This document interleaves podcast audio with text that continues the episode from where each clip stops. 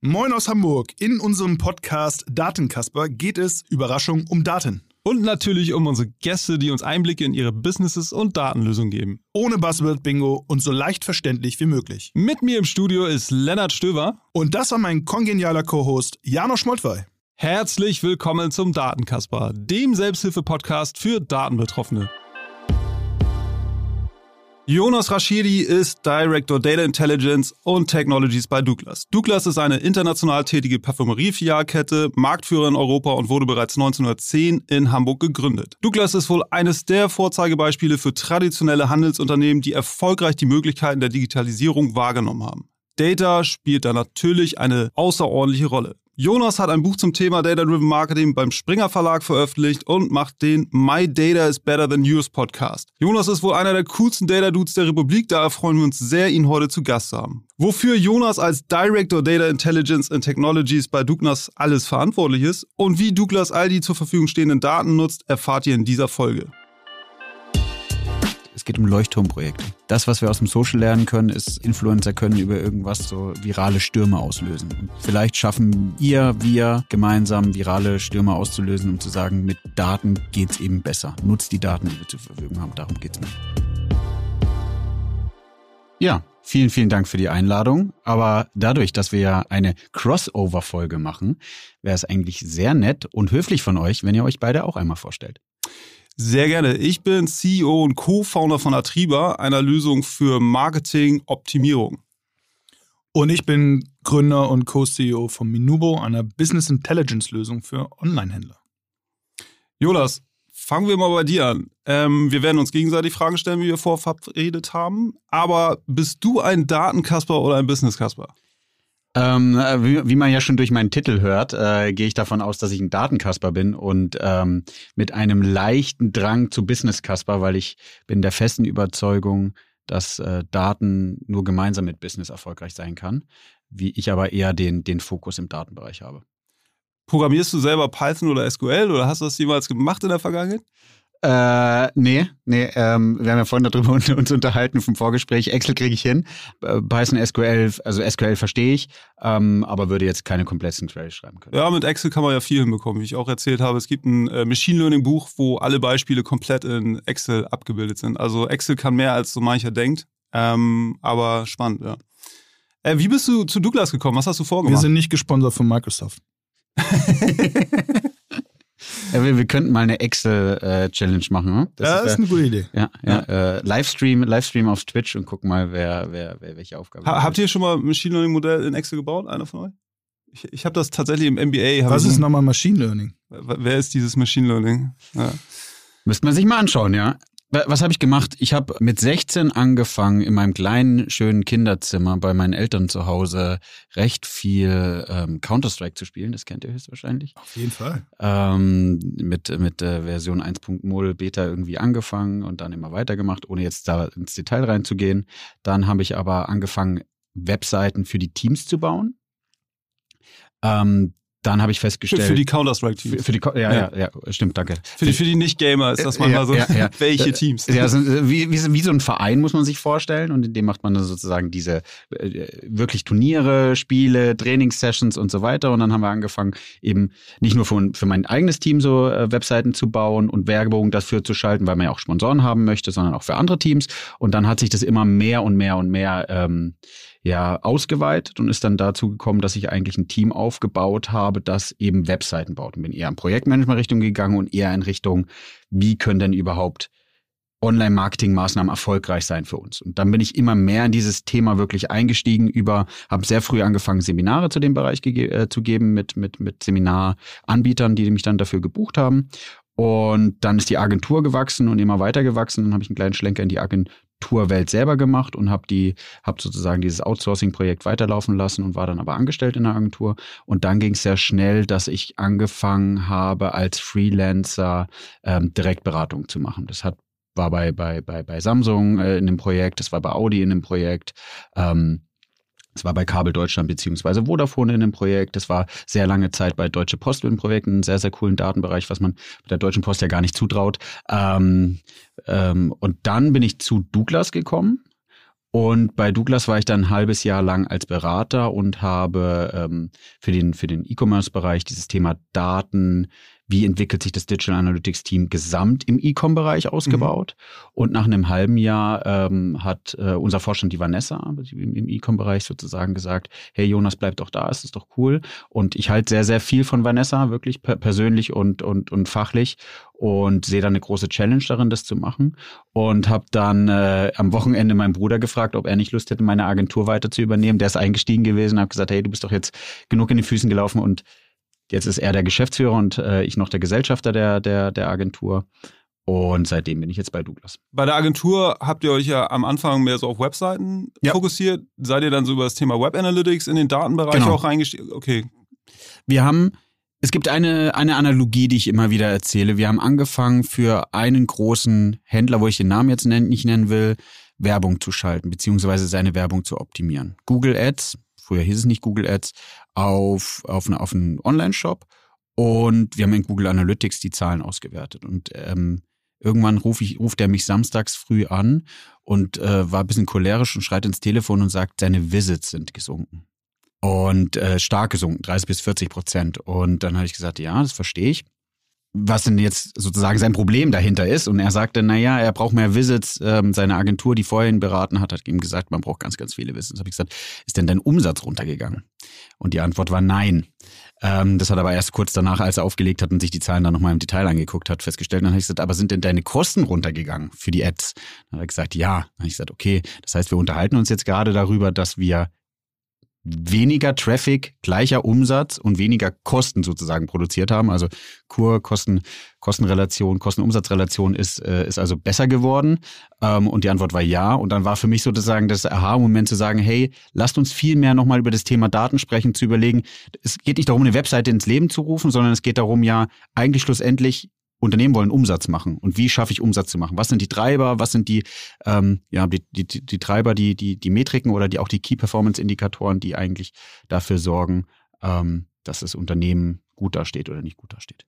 Also nochmal zusammengefasst, du, du hast äh, quasi im, im E-Sports angefangen, ähm, bist dort über E-Sports in dem Bereich Agentur bekommen, Webseiten bauen und bist dann äh, durch die Story, wie gerade erzählt, auch in dem Bereich Daten im Kontext Online-Marketing ähm, gelangt. Dazu die Frage, Daten ist ja nicht nur Kundenakquise, also Online-Marketing, äh, sondern auch sehr viel äh, ja, Bestandskundenmarketing, CRM sozusagen.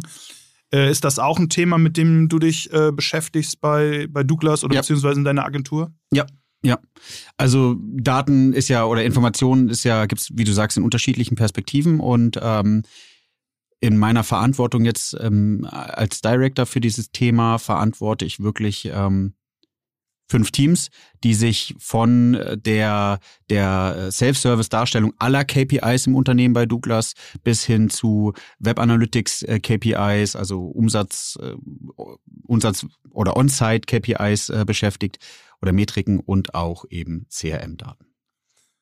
Spannend, weil ähm, du sagst ja gerade fünf Teams, alle KPIs. Wir reden jetzt nur über Marketing. Daten haben ja auch einen, nehmen ja auch einen großen Stellenwert ein in anderen Abteilungen, beispielsweise im Einkauf oder in der ja. Operations ja. oder im Finance-Bereich, ja. die PL. Es gibt ja diese, diese, diese Aussage Single Point of Truth, kennst du sicher, ne? Kennt ja jeder, ne? Hat jeder schon gehört und Gutes jeder schon. Passwort. Ja, richtig, genau. Ähm, glaubst du, das ist möglich? Glaubst du, man kann eine Single Point of Truth erstellen, wo wirklich jeder Mitarbeiter des Unternehmens, ob er jetzt Operations arbeitet, Finance, Online-Marketing oder CRM, wirklich alles findet und ist das wirklich alles connected? Also so wie ich die Frage stelle, glaube ich es nicht so wirklich. Aber wie ist deine Meinung? Ich glaube, es ist eine Reise dahin. Und ähm, du hast gerade was Spannendes gesagt und so stellen wir uns auch aktuell auf. Es gibt nicht die Situation, dass du diese, diese komplette Ownership über die Daten in einer Zentrale hast. Das, das wird nicht funktionieren. Wir haben, ähm, wir sprechen bei uns von einem Data Office, das zentral im Headquarter sitzt, wo ähm, wir mit einem Hub-and-Spoke-Modell ähm, agieren. Kurze Erklärung, Hub-and-Spoke-Modell. Ja, das wäre äh, gut für mich. ähm, die, es, es gibt, wie gesagt, diese Zentrale. In dieser Zentrale sitzen die Leute, die Themen pilotieren, Piloti Themen ähm, ausprobieren und auch in eine gewisse Marktreife bringen. Ihr habt zum Beispiel in der Folge mit, mit äh, Flixbus ja zum Thema Snowflake gesprochen. Viel über, über Schnee wurde ja da gesprochen. Ähm, das heißt, welche Datenbank setzen wir ein, wie benutzen wir die Datenbank, was für Technologien setzen wir da drauf, welche Daten kommen von wo in diese Datenbank. Und das ist die Aufgabe des Data Offices, also zu sagen, okay, wir nutzen jetzt Snowflake dafür. Mhm. Ähm, dann Snowflake ist eine ja, ist es eine Datenbank? Ist es ein äh, ETL-Tool? Was ist es eigentlich genau? Genau, ist eigentlich, wenn man ganz einfach davon spricht, äh, eine, eine, eine Datenbank, wo eben die, die Daten in unterschiedlichsten Tabellen, in unterschiedlichen Strukturen eben abliegen. Also das heißt, das Data Office bei euch, bei Douglas, äh, ist jetzt dafür verantwortlich, dass alle Datenquellen in diese, strukturiert in diese Datenbank laufen. Genau, ich würde jetzt mal bezeichnen, 80 Prozent der Daten sollten damit reinlaufen. Jeder hat natürlich in jeder Fachabteilung unterschiedliche Daten, die er nur für sich braucht, die jetzt nicht im Gesamtunternehmenskontext benötigt werden. Und ähm, vollkommen richtig, dann, dann würden die aber auch bei uns reinlaufen. Aber das ist ja auch schon mal eine Erkenntnis, ne? dass man sagt, okay, Pareto-Prinzip, 80 Prozent ja. meiner Daten sind eigentlich fürs Gesamtunternehmen interessant und 20 Prozent sind durchaus äh, abteilungsspezifisch. Das heißt, Single Point of Truth ist so ein Widerspruch sozusagen. Ja, oder, oder einfach viel zu kostspielig, A, erstmal hinzubekommen Richtig. und dann B auch zu pflegen, ne? Also ja. sprich Dokumentation und Overhead, was man ja. da alles hat. Also, also liebe Zuhörerinnen, wenn ihr beim nächsten Sales Pitch eines BI-Herstellers Single Point of Truth hört und alle Daten könnt ihr nutzen, dann hinterfragt das nochmal. Das war eine Service-Dienstleistung des Podcasts Datenkasper. Sehr gut. Ähm, weil wir schon so ein bisschen über Tech jetzt gesprochen haben, ähm, ja. kannst du mal so drei, vier Frameworks oder Tools nennen, die für euch unerlässlich sind? Ja, wir ähm, haben ein ETL-Tool im, im Online-E-Com-Bereich, das äh, Fivetrain heißt. Mhm. Ähm, Fivetrain ist ein ETL- oder ELT-Tool. Ähm, ich finde das recht innovativ, ist ein, ist ein cooler... Stopp, stopp, Buzzword. ELT, ETL. Also ETL kennen vielleicht die meisten, Extract, aber warum... Transform and Load oder Extract, Load and Transform. Also wie, in welcher Art und Weise die Daten von einem anderen Tool, als Beispiel Google Ads, genommen werden und wohin gelegt werden oder ob die Daten vorher auch äh, strukturiert werden, dass sie sozusagen schon in einer gewissen Struktur in dieser Datenbank ankommen und dann weiterverarbeiten. Und, und das ist ja so ein neues Paradigma, dass man sagt, dass man erst reinlädt und dann, wenn überhaupt, ja. transformiert, deswegen ELT und nicht ETL. Ja. Äh, genau. Okay. Ja. Pareto-Prinzip wieder erstmal erstmal besser haben als wollen und dann überlegen, wie man wie man es äh, ja. danach machen kann. Danach landen die Daten in, ähm, in, in Snowflake Mhm. Da werden sie äh, modelliert und in unterschiedlichsten äh, Schichten bereitgestellt und äh, darüber hinaus dann ähm, mit Tableau als unser Self-Service-Tool ähm, visualisiert. Ich mache immer sorry, ich mache immer sehr gerne Analogien. Es ist eigentlich, wir haben jetzt angefangen, ähm, die Zulieferung für unsere für unser Restaurant aufzubauen. Wir haben überlegt, was für was brauchen wir in der Küche an an Köchen, was für Gerichte wollen wir zubereiten und Tableau hinten raus ist eben das Self-Service-Buffet, mit dem wir jetzt starten, dass alle Leute, die zu uns ins Restaurant kommen, eben die Sachen essen können, die sie essen wollen, ähm, ob veganer oder laktosefrei oder was auch immer, aber sie das nutzen können, was sie wollen, um es dann wirklich für sich selber wieder zu nutzen. Weil meine, meine, meine Meinung ist wirklich, dass es geht nicht darum, dass wir das Business besser machen, sondern es geht, dass wir helfen, das Business besser zu machen. Das bedeutet, wir helfen den Leuten, die Daten zu bekommen, die sie brauchen ihnen Tipps dazu zu geben, wie sie sie nutzen, aber sie müssen sie selber nutzen. Weil du hast es ja vorhin super gesagt, ist, also ich maß mir nicht an zu überlegen, wie funktioniert der Einkauf besser. Ja, oder wir sollten uns das nicht anmaßen, sondern der Einkauf braucht Daten, damit es besser bei ihnen funktioniert und die stellen wir ihnen gerne zur Verfügung. Ist okay, das ich, sorry. Ja, ich würde gern bei diesem ähm, Bild bleiben, finde das ganz gut. Ein Buffet kann ja unterschiedlicher Natur sein. Buffet kann sein, ich habe vier Pasta, die sind alle fertig. Ja. Oder ein Buffet kann sein, ich habe äh, 20 Gewürze, äh, vier äh, paar verschiedene Nudelsorten und, und, und, und Soßen, ja, und ja. kann mir dann meine Pasta selber zusammenstellen. Ja. Ich glaube, das ist bei Tableau so ein bisschen. Tableau kann ja beides. Ne? Du kannst bei Tableau, so wie ich das weiß, oder auch bei anderen Visualisierungstools, den Weg gehen, okay, ich baue mir da, ich ziehe mir meine Daten zusammen und baue mir meine eigenen Reports oder äh, eine Zentralabteilung gibt mir Reports vor, die ich dann nur, wo ich dann ein bisschen rumfiltern kann. Was ist so dein, was, was ist dein Paradigma da? Oder es gibt einen Mix und ja. die zentrale Abteilung sagt, hier sind zehn, zehn Reports, die du nutzen kannst. Ein Tabellenreport, ein Diagrammreport, ein, ein Kachelreport und da kannst du dann deine Metriken reinziehen. Okay. Weil das ist wirklich, wir in großen Unternehmen, und das, das habe ich in meiner Beraterlaufbahn immer wieder festgestellt, wie ihr gerade gesagt habt, dieses Pareto-Prinzip irgendwie man muss doch was ins Laufen bekommen. Man kann irgendwie nicht ein IT-Projekt über vier Jahre machen und denkt, nach drei Jahren oder vier Jahren funktioniert es dann irgendwie so. Es muss ein bisschen schneller gehen. Also ich glaube auch das Management will Ergebnisse sehen, die Mitarbeiter, die, die Fachabteilung wollen Ergebnisse sehen und deswegen geht es meiner Ansicht nach auf jeden Fall um Speed, Sachen zu testen, auszuprobieren, bereitzustellen, dass die Leute nutzen. Dann haben sie sozusagen schon gewissen Appetit, Erfolg und dann geht's weiter. Wie ist es mit Daten Schutz. Und ich meine jetzt nicht äh, im klassischen Sinne die Kundendaten, sondern ich meine eher so äh, unternehmensintern. Ja, also äh, wie, wie, wie kann die Abteilung, die verantwortlich ist für Marke A, B und C, auch die Ergebnisse sehen von D, E und F, Marke D, E und F? Oder keine Ahnung, wie ihr aufgestellt seid. Ja, also wie transparent seid ihr sozusagen mit eurem Mann? Könnt, kann man bis zum Deckungsbeitrag runter alles sehen oder nur den Umsatz? Also das sind ja schon entscheidende äh, Themen. Kann jeder Kunde, äh, jeder Mitarbeiter theoretisch äh, äh, ja, tief reindrillen? Oder ja. seid ihr sehr restriktiv da? Da gibt es zwei Schulen. Ja, ähm, grundsätzlich ist mir ganz, ganz wichtig zu sagen, dass wir, dass ich will, dass die Daten, die in meiner Abteilung oder in meinem Bereich verarbeitet werden, so verarbeitet werden, wie ich gerne selber wollen würde, dass meine Daten verarbeiten werden. Also man sollte sich an die Rechtlinien halten und an DSGVO, das ist sozusagen die externe View. Dann gibt es einmal die interne View, da geht es ja auch das Thema Datensparsamkeit. Das heißt, nicht jeder sollte jede Daten sehen, aber wenn die Daten, die ihm zur Verfügung gestellt werden, wichtig sind, um sein Business besser zu machen, dass er zum Beispiel feststellt, wie du gerade sagst, irgendwie die eine Marke bei uns entwickelt sich besser als die andere und der eine denkt, naja, es könnte irgendwie so ein saisonaler Effekt sein, wenn er aber dazu seine anderen Daten sich anschauen könnte, stellt er fest, es ist vielleicht kein saisonaler Effekt. Ähm, von daher sehe ich schon, dass, dass jeder eigentlich bis zum gewissen Maß, bis der Datenschutz sozusagen bricht, ähm, die Daten zur Verfügung gestellt werden sollte. Ja. ja. Ähm, mal ein bisschen anderes Thema, wie ich anmoderiert habe, hast du einen eigenen Podcast. Auch, glaube ich, dieses Jahr gestartet, wenn ich es ja. richtig verfolgt habe. Letztes ähm, Jahr. Letztes Jahr schon, okay. Mhm. Ähm, erzähl mal, warum es den gibt, warum du damit gestartet bist. Ja, My Data is better than yours. Ähm, ich möchte, dass dieses Thema Daten so ein bisschen, nicht nur ein bisschen, dass es wieder mehr sexier wird. Make, make it great again. Ähm, weil ich finde es toll, dass ihr es macht, deswegen bin ich hier gerne äh, auch, auch, auch Gast. Aktuell habe ich das Gefühl, dass die Zukunft darin besteht, Third-Party, Cookie-Loss und so weiter, die, die die Fachabteilungen müssen mehr mit Daten arbeiten. Und jetzt ist natürlich die Situation, dass man sich im Keller sitzen kann und sagen kann, naja, dann kommt doch zu uns und helft uns. Oder es gibt den Ansatz, wir gehen jetzt aus dem Keller raus ähm, und sprechen mit denen und sagen, hey, nutzt doch unsere Daten, versuchen unterschiedliche Ansätze zu finden, dass sie die Daten nutzen. Und das ist mein Ansatz, den ich gerade fahre. Sozusagen ein bisschen, bisschen über die Stränge schlagen und sagen, hey, la, lasst uns Daten wieder, wieder attraktiv machen, weil äh, macht mal selber, googelt mal bei, bei Google, ähm, also guckt mal bei Google, äh, Business Intelligence People, dann seht ihr ganz viele Leute im Anzug.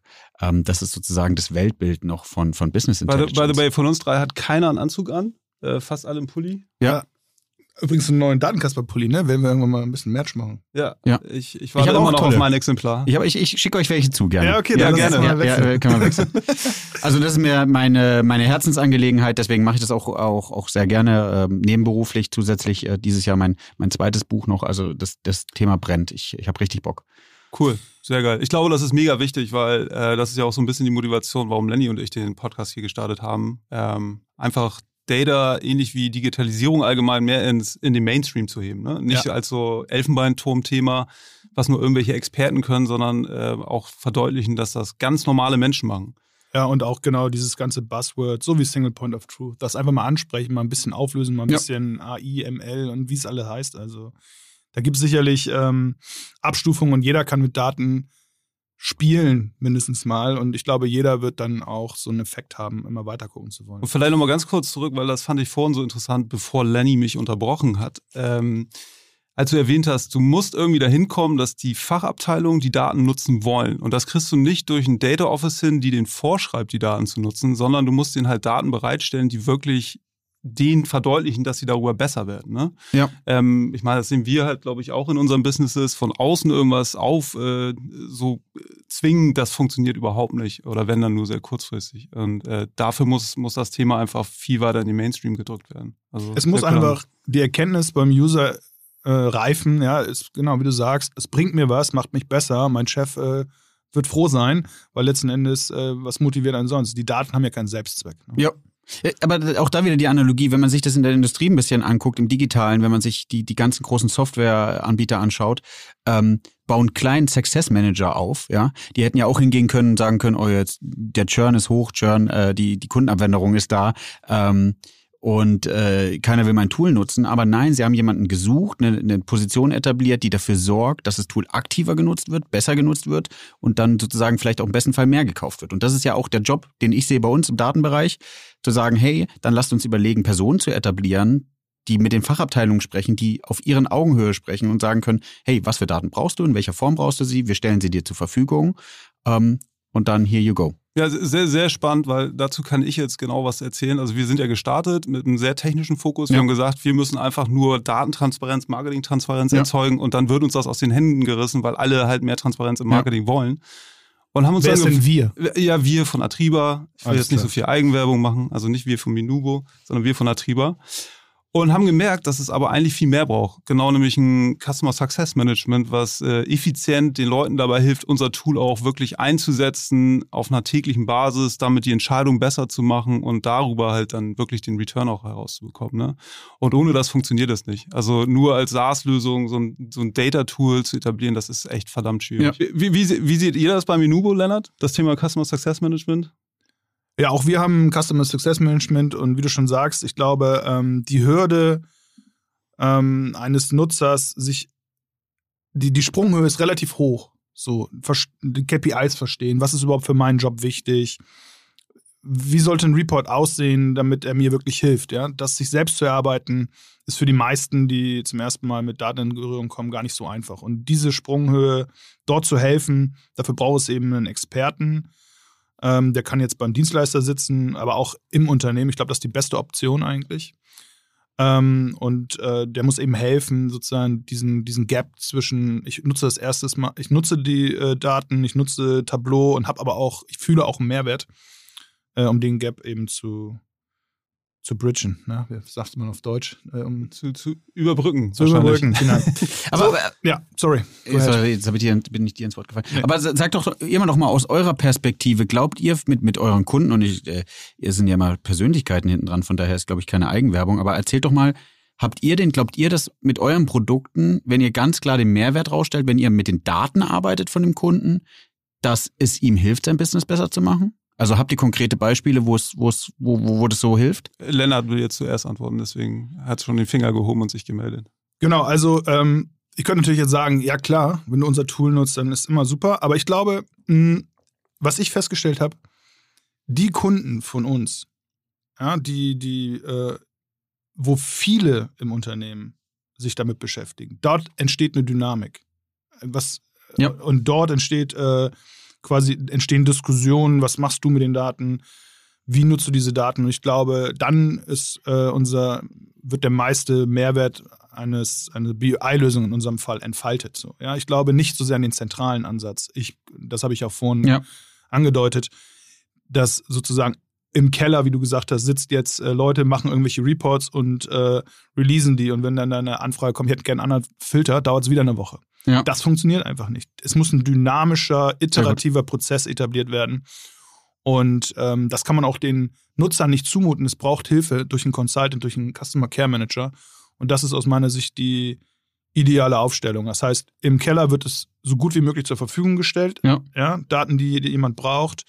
Es gibt eine Rolle, die hilft, den Endanwendern selber damit zu arbeiten und dann kann eine Dynamik entstehen. Und äh, unstrittig ist für mich, schon seit Jahren, dass äh, datengetriebenes Arbeiten dich erfolgreicher macht. Nicht nur Topline-Umsatz, sondern vor allen Dingen auch Profitabilität. Ich meine, am Ende müssen wir auch Geld verdienen, ja. Und das fand ich super auch auf deiner Website, wenn ich das nochmal kurz sagen darf, dass du das Wort Profitabilität genutzt hast, also auf deinem Podcast, ja. Du willst ja. Leute profitabler machen. Es geht nicht immer nur um Topline. Ja, also ähm, sehe ich alles sehr ähnlich. Wir haben Kunden, die nutzen unsere Daten dann eben dazu, um konkret herauszufinden, in welche Kanäle sie weiter skalieren können. Ne? Ja. Also weg von den klassischen Facebook- und Google-Themen, ja. äh, sondern auch mal auszuprobieren, was können wir vielleicht noch mehr in TV machen oder in Offline. Ja. Und darüber dann vielleicht ist da nicht immer der Fokus im Marketing. Wenn ich jetzt gerade irgendwie fast eine halbe Milliarde aufgenommen habe in einer Finanzierungsrunde, dann will ich einfach erstmal rausballern und verstehen, in welche Kanäle ich das denn optimalerweise mache. Und ähm, jetzt auch jüngstes Beispiel von gestern, eine Diskussion, die wir mit einem Kunden hatten, die haben über uns herausgefunden, dass sie tatsächlich viel mehr in Social machen sollten, statt eben auch im Performance-Marketing, ja. was ja alle irgendwie machen. Ja. Ähm, und das kann natürlich ein konkreter Wettbewerbsvorteil sein. Ne? Wenn ich plötzlich zum Beispiel erkenne, ich kann 10% des Umsatzes der Conversions, die ich gemacht habe, wegnehmen oder äh, wegattribuieren sozusagen in Social, dann habe ich da plötzlich ganz andere Kosten-Umsatz-Relation und kann diese Kanäle auch beliebig weiter ausskalieren. Das sind so konkrete Nutzen, ne? weil wenn ich nur auf ein Dashboard schaue und sehe, oh toll, irgendwie funktioniert da was besser, was ich vorher nicht wusste, und keine Entscheidung und Actions daraus ableite, dann passiert gar nichts. Deswegen haben wir dann auch irgendwann ganz schnell festgestellt, wir müssen mehr in die Vorsicht Buzzword Actionability kommen, also wirklich die Zahlen, die wir ja. produzieren, irgendwie automatisiert, bestenfalls dadurch, dass wir in Google Ads hinein exportieren oder in Facebook Ads dass dann automatisch da vielleicht das Bidding optimiert wird. Also es direkt automatisiert irgendwie die Gebote angepasst werden und das Marketing besser läuft. Oder dass wir uns in bestehende Data Warehouse Infrastrukturen integrieren und nicht versuchen, noch ein neues Dashboard im Unternehmen zu etablieren. Cool. Weil darauf hat keiner Bock. Also ja, keiner hat Bock, jetzt irgendwie noch ein neues Tool einzusetzen, wo noch ein neues Dashboard bedient werden muss. Und für uns ist halt einfach der beste Case, wenn wir in bestehende, also jetzt bei euch zum Beispiel Tableau oder bei Flixbus, ist glaube ich auch kein Geheimnis, in Power BI integriert sind, die nutzen unser Dashboard gar nicht. Da sitzen die ganzen Marketing-Controller halt eben vor Power BI, wie gewohnt, was aber angefüttert wird durch unsere Zahlen. Ja. Du möchtest bis 2025 250 Unternehmen dazu bringen, dass sie Daten nutzen, um profitableres Marketing zu betreiben. Wie willst du das machen? Ja, mit meinem Podcast und mit meinen Büchern und äh, mit eurer Hilfe ähm, und mit der Hilfe der Zuhörer eigentlich sozusagen. Ähm, du hast es vorhin, Lenny, super gesagt, es geht um Leuchtturmprojekte. Das, was wir aus dem Social lernen können, ist, äh, Influencer können über irgendwas sozusagen so virale Stürme auslösen. Und vielleicht schaffen ihr, wir gemeinsam virale Stürme auszulösen, um zu sagen, mit Daten geht's eben besser. Nutzt die Daten, die wir zur Verfügung haben. Darum geht's mir. Dann machst du das ganze Thema sexy und wir machen es schnodderig. Finde ich gut. wir sind für die hanseatische Fachlichkeit verantwortlich. Ja, richtig. ähm, nutzt ihr Nutzt ihr bei Douglas schon bei bestimmten Themen irgendwie Machine Learning oder AI für Data? Gibt es da Pilotprojekte? Du hast ja vorhin gesagt, du, du sprichst mit deinem Data Scientist. Ähm, wir können das Thema auch ausklammern. Ich weiß, Lenny ist auch immer nicht so ein Freund davon, wenn ich das Thema aufbringe, aber. Nee, es ist, ist ein spannendes Thema und ich möchte, möchte äh, das, das äh, nichts gegen sozusagen deine Frage, sondern es ist allgemein. Ich finde, Viele Unternehmen sind noch nicht mal ansatzweise so weit, dass sie die relevanten Daten in einem Topf haben, um sie zu analysieren. Was dringende Voraussetzungen Was für dringende Machine Learning oder AI ja. wäre. Genau. Es ist der Klassiker, also ich sage nicht, dass es bei uns nicht so ist, sondern wir haben da super, super Fortschritte gemacht und wir sind in den ersten Schritten, aber ich möchte alle darüber sensibilisieren, immer diese Buzzwords zu nehmen und zu sagen, hey, lass uns mal aufprobieren. Das geht vielleicht mit, mit den Daten von Google Ads sozusagen separat, aber wenn du die, du musst ja die, die, die, die Intelligenz entsteht erst mit mehr Daten und die sind meistens nicht zur Verfügung. Und deswegen sollte man anfangen, Profitabilität bedeutet auch irgendwie manuelle Reports abzulösen. Fangt doch damit an und dann können wir darüber nachdenken, irgendwie Machine Learning und AI-Sachen umzusetzen. Und da, da gehen wir schon in die richtige Richtung. Wir haben richtig coole Sachen gemacht. Ich äh, großes Lob auch nochmal in der Runde mit die, wir haben, wir haben letztes Jahr zwei Leute von der Uni geholt, ähm, die aus dem, aus dem Statistikbereich kommen, die, also das ist mir Thema Leadership so, so wichtig, dass sich Leute bei uns weiterentwickeln und die Leute oder die zwei äh, Herren ähm, haben so eine tolle Entwicklung gemacht. Die haben so tolle Sachen, wo sie sich entfalten können. Einer meiner internen Projekte heißt Bällebad, weil wenn, ich weiß nicht, ihr, ob ihr Kinder habt, meine Tochter, ja. die hat, die brennt, die Augen brennen richtig, wenn die aufs Bällebad zurennt oder rannte, ist da reingesprungen. Wie, wie alt ist sie? Jetzt dreieinhalb, also okay. sie macht es jetzt nicht mehr so oft, aber ähm, ähm, nee, bald wird sie vier sogar, ja. Ähm, und das sehe ich auch bei den zwei Jungs die, die rennen auf diese Datenmengen zu. Alles, wie gesagt, DSGV, schutzkonform, alles, alles ordnungsgemäß, aber die rennen darauf zu, die verarbeiten die Daten, die, die behandeln die Daten mit Respekt und die sind so glücklich, wenn sie damit was rauskommen. Und das ist das, das Coolste, was wir haben können. Ja, also auch die, ich bin selber noch sehr jung, aber die, die, die, die Jungen natürlich auch nachzuziehen, die genau dieses Thema dann eben, ähm, Thema Ownership irgendwie übernehmen in Unternehmen und das nach vorne bringen. Das ist mir das Wichtigste mal, mal versuchen, können wir ja gemeinsam versuchen, konkreter äh, zu werden, welche Rolle AI im, im Online-Marketing eigentlich einnehmen kann und auch wo die Grenzen da sind. Ähm, Spannend. Wie, wie, wie seht ihr das? Also momentan, aus meiner Erfahrung, ist es ja immer noch sehr manuell getrieben, ne? Online-Marketing. Oder ist es, äh, also in den wenigen Erfahrungen, die ich habe, ähm, gibt es schon komplett, habt ihr schon mal von komplett automatisiertem Online-Marketing gehört? Also mal jetzt in skalierbarer Größe, jetzt nicht so äh, kleine. Also so von dem heiligen Gral, dass ich irgendwie einer Maschine nur vorgebe, so was sind meine Conversion-Umsatzziele und meine CPOs oder Kosten-Umsatz-Relationen, die ich haben möchte und äh, das ist das Budget, was ich bereit bin, drauf zu feuern und das sucht automatisch die Kanäle raus bei vielleicht noch vorgefertigten Creatives. Äh, das wird es wahrscheinlich nie geben. So, oder vielleicht nicht in unserer Lebenszeit. Ähm, aber was es natürlich gibt, ist, äh, dass AI oder Machine Learning in einzelnen Bereichen effizient eingesetzt wird. Ja. Also wenn man auf Google Werbung schaltet oder auf Facebook, dann ist da automatisch Machine Learning mit enthalten, weil Google natürlich intern irgendwie Machine Learning Algorithmen hat, um die Bits oder die Werbung an sich auszusteuern. Äh, wir bei Atriba, wir sind ja im Kern eine Machine Learning Company, um dieses ganze Marketing, Bewertungs- und Optimierungsgedöns zu machen äh, ist im Kern halt auch Machine Learning am Start.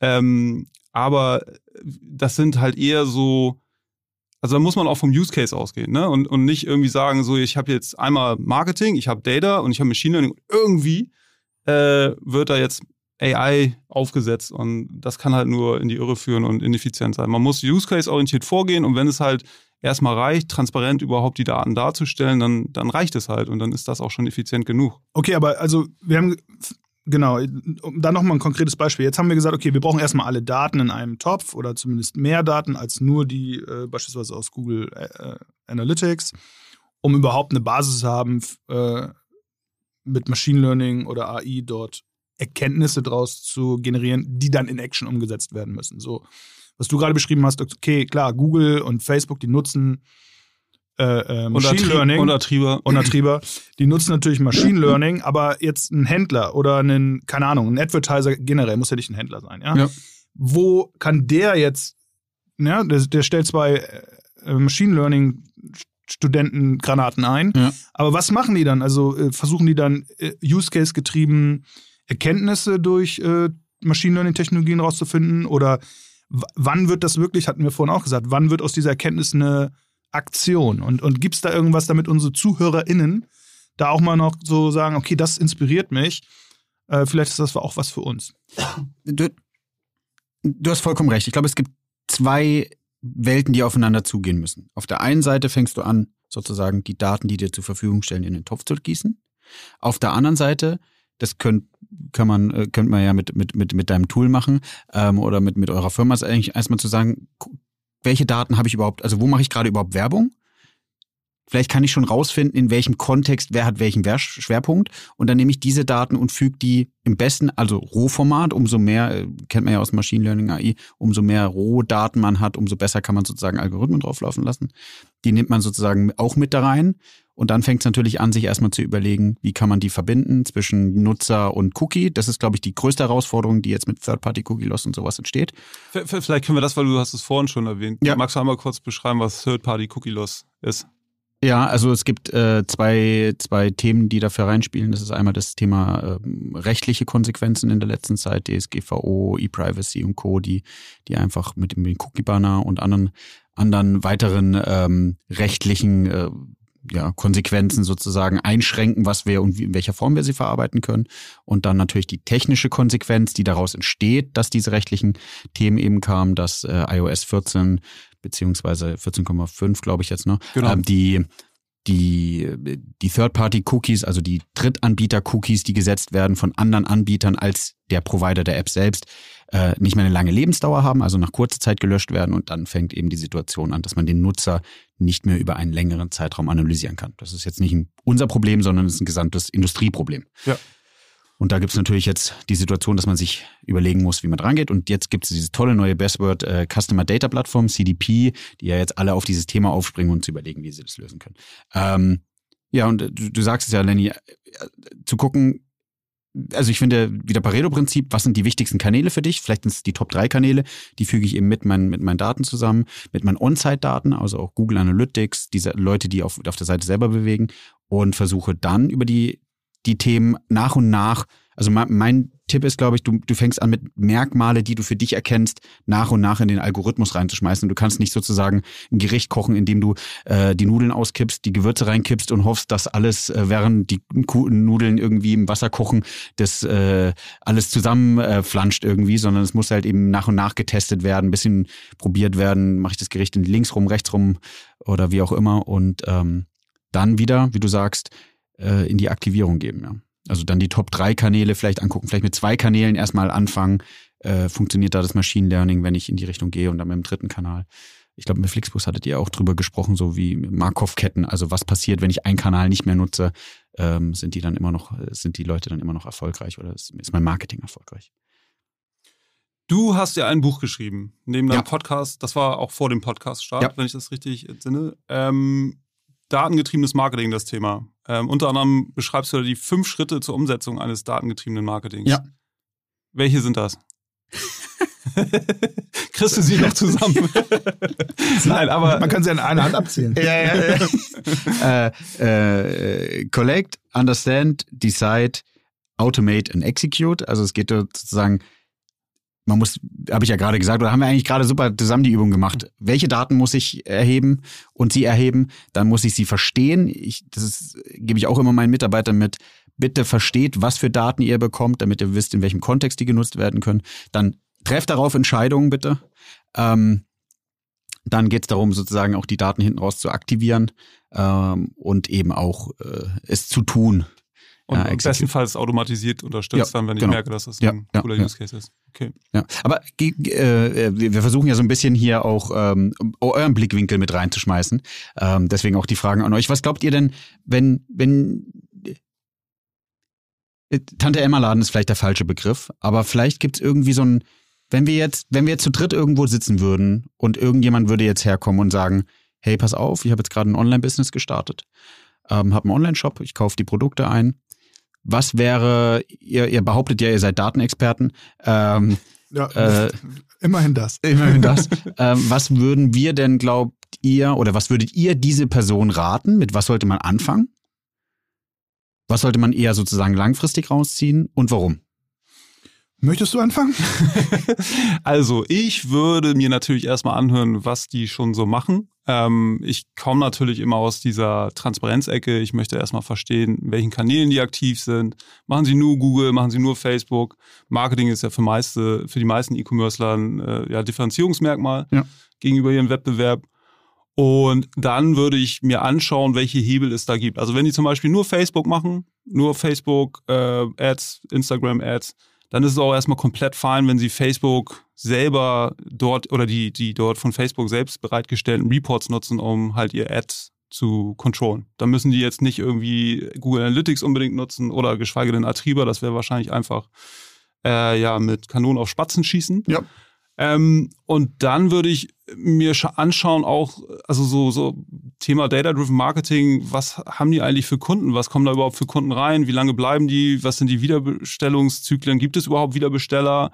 Ähm, was ist die Retention? Ähm, auch dann schnell geguckt auf sowas wie Lifetime Value. Also was, was ich immer wieder mega erstaunlich finde, auch ähm, mit den Kunden oder Leads, mit denen wir sprechen, wie viel da auf äh, ja, Warenkorb optimiert wird äh, oder Bestellwert, nicht mal auf Umsatz, ähm, geschweige denn Deckungsbeitrag und wie, wie wenig auf Lifetime Value. Ne?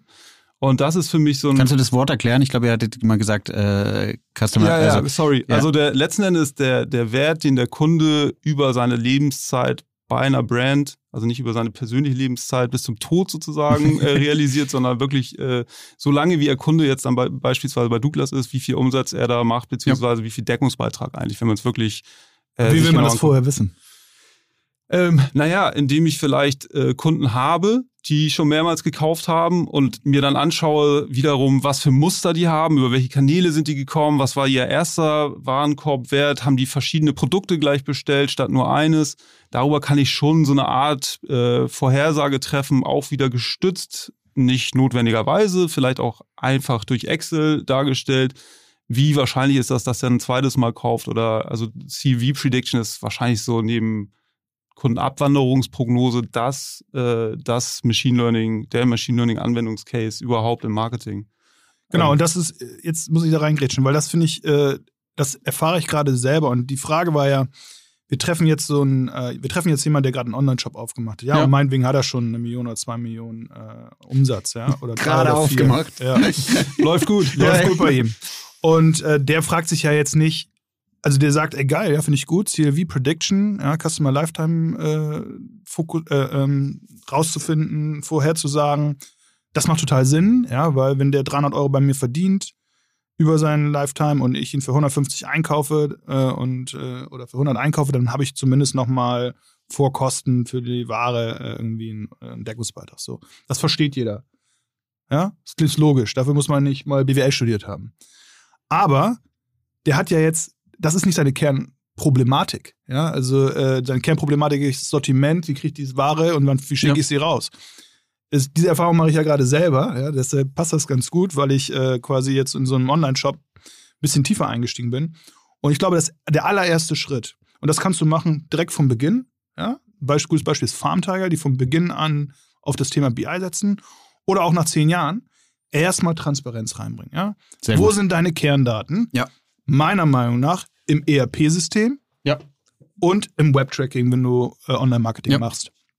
Ja, oder vielleicht noch in Facebook. Das sind ja die beiden Welten. Google, Facebook. Ja, da wird ja wohl 80 Prozent deines Marketingbudgets reinfließen, wenn nicht 100.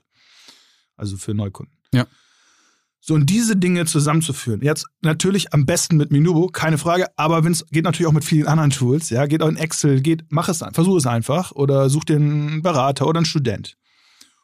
Und wenn du dann ungefähr verstehst, ein Gefühl dafür bekommst, ja, wo verdiene ich Geld, in welcher Produktkategorie, was sind meine Top-Seller, äh, über welche Kampagnen kriege ich Neukunden? Sind die überhaupt profitabel oder zumindest ist die Kosten-Umsatz-Relation akzeptabel, ja?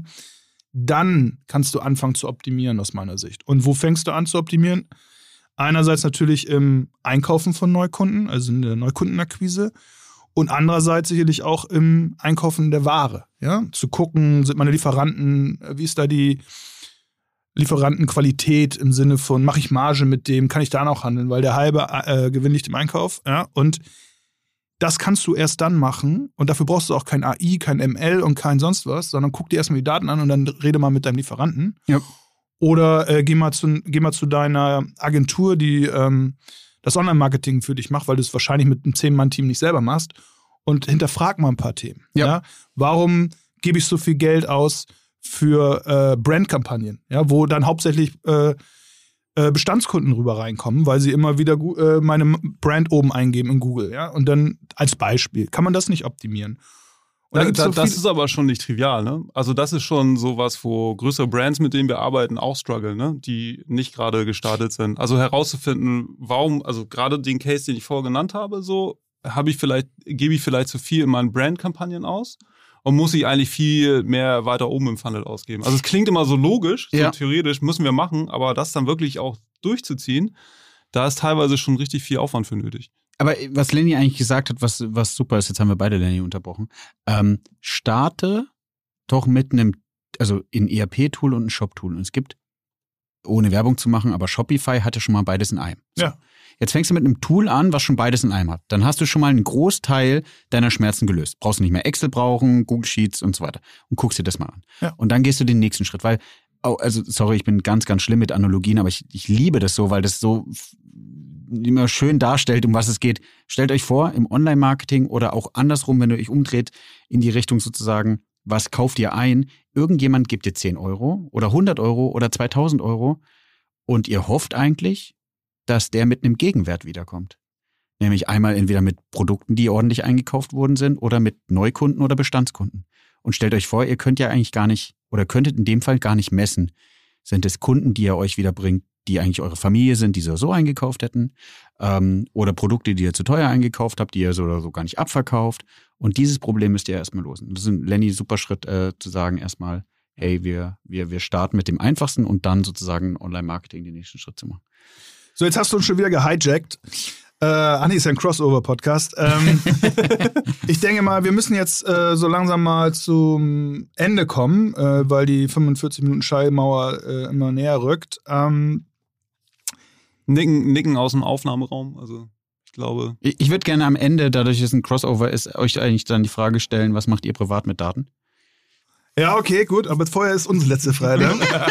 Was ist der größte Fehler, den du in Bezug auf Daten jemals gemacht hast? Das ist immer, immer eine Frage, wo unsere Gäste relativ lange nachdenken, weil sie sind natürlich fehlerfrei. Aber falls dir was einfällt, ähm, hau raus.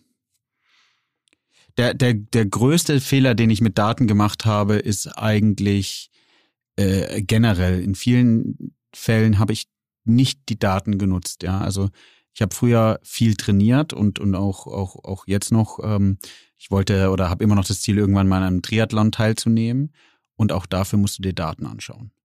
Und ähm, da habe ich viel nach Gefühl trainiert und da ist mir aufgefallen, dass das mit eigentlich der größte Fehler ist, eigentlich mal wirklich wie so ein Trainingsbuch zu schreiben. Ja, Im Business bin ich da, glaube ich, sehr gut gewesen und, und, und immer gut ge durch diese Geschichte, die ich am Anfang jetzt erzählt habe mit dem, mit dem Kunden. Und das mit mein größter Fehler eigentlich da auch nochmal mehr im Privaten, also in dem Sportbereich, ähm, sich Daten anzuschauen und wirklich auf Daten zu entscheiden, wenn man besser werden will, wie man besser wird. Wenn das eine gute Antwort war. Ja, ja. Finde ich, find ich sehr gut. So, wir haben hier eine neue Kategorie, Novum bei Datenkasper. Und zwar geht es um ZuhörerInnenfragen. Ja, das heißt, wir haben vorher gefragt, habt ihr Fragen an unseren Gast und äh, da kam eine Menge rein und zwei davon möchten wir dir mal ganz gerne stellen. Fangen wir mit der ersten an. Wenn nur eine KPI zur Bewertung von Marketingkampagnen zur Verfügung stehen würde, welche wäre das dann aus deiner Sicht? Kur. Also ich finde Kosten-Umsatz-Relation oder ähm, ROAS, also Return on an Ad Spend, ist mit äh, das am einfachsten und wichtigsten sozusagen erstmal zu bewerten, was kippe ich rein, was kriege ich raus. Da meine Anmerkung zu, ähm, das ist so, ja, und das ist ja äh, sicher hundertprozentig genauso.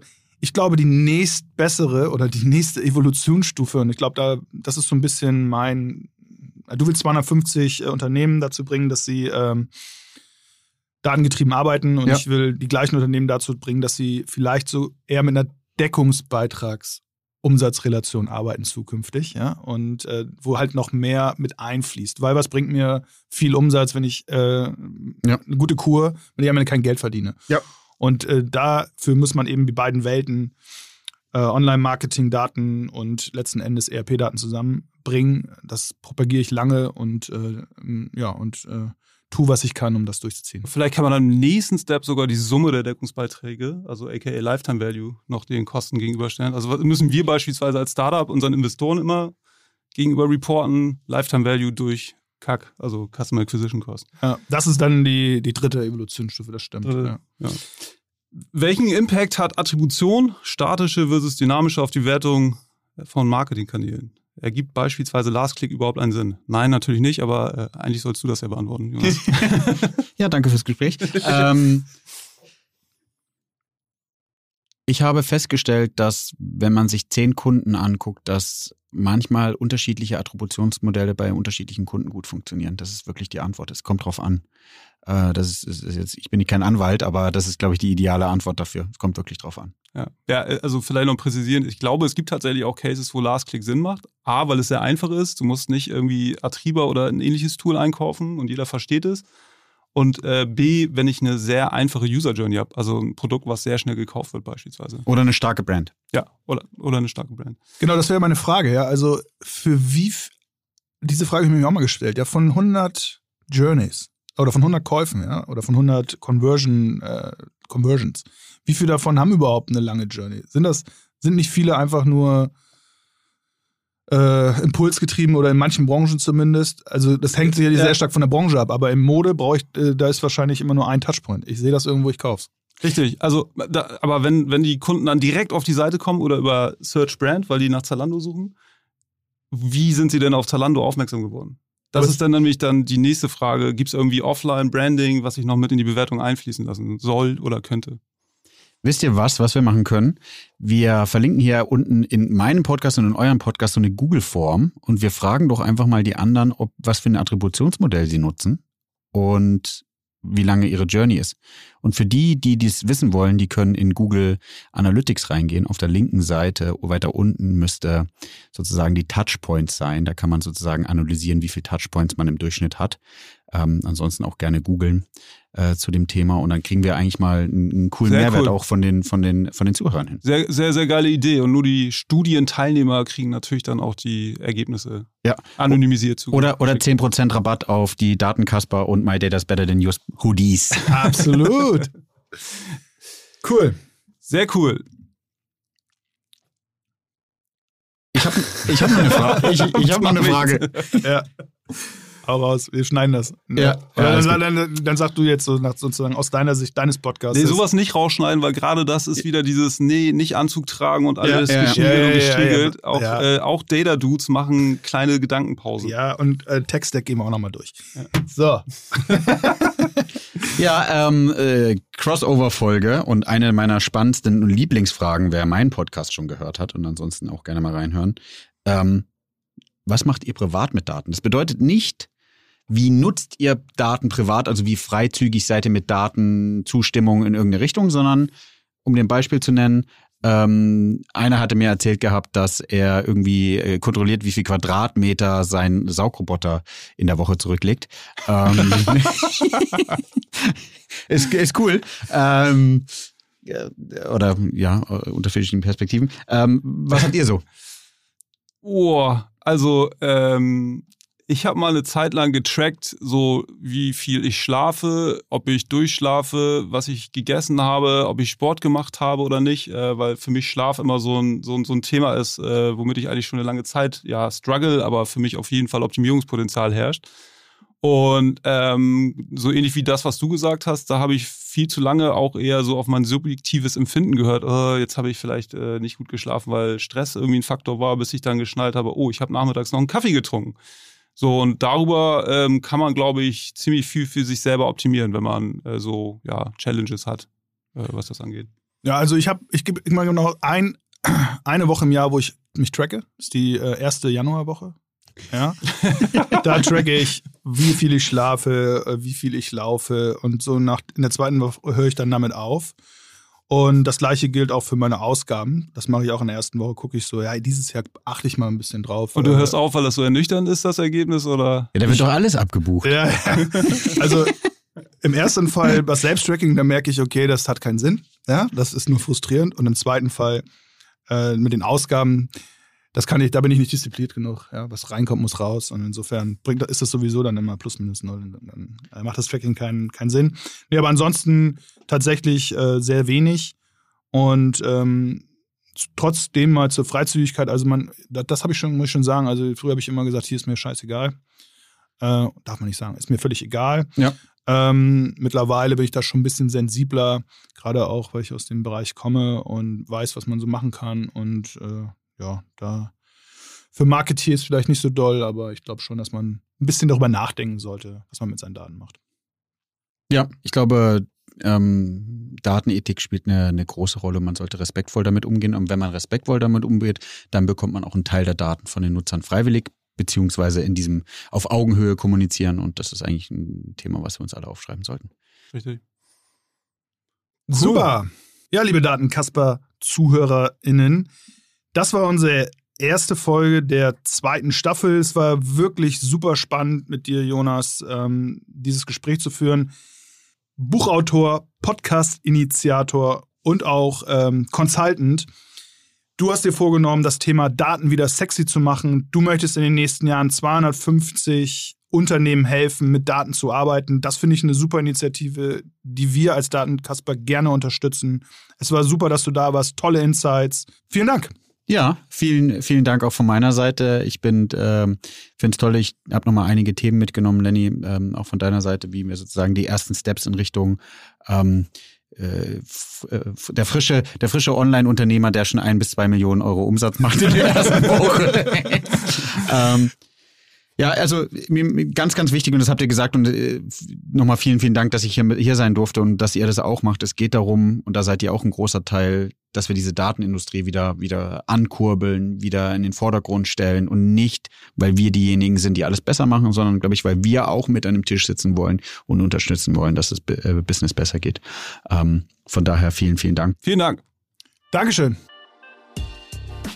Wenn ihr jetzt ähm, auf meinem Podcast die Folge gehört habt, ähm, geht gerne auf den äh, Datenkasper Podcast rüber und abonniert ihn. Ähm, sind tolle Brands mit dabei. Ähm, die erste Staffel ist schon abgedreht. Die könnt ihr euch gerne anhören. Lasst bei Ihnen ein Abonnieren-Button da, genauso wie die anderen auch gerne bei mir ein Abonnieren da äh, sein könnt, äh, da lassen könnt, so rum. Und ähm, ja, vielen, vielen Dank. Ja, vielen Dank, Jonas, für deine Zeit. Äh, war wirklich eine der spannendsten Aufnahmen, die wir soweit gemacht haben. Super, dass wir so gleich in die erste Staffel starten können. Genau, wie Jonas gesagt hat, falls ihr den Podcast von Jonas noch nicht abonniert habt, abonniert ihn und natürlich auch unseren auf den gängigen Plattformen. Wir freuen uns immer auf eure Kommentare oder Nachrichten. Feedback jeder Art ist willkommen.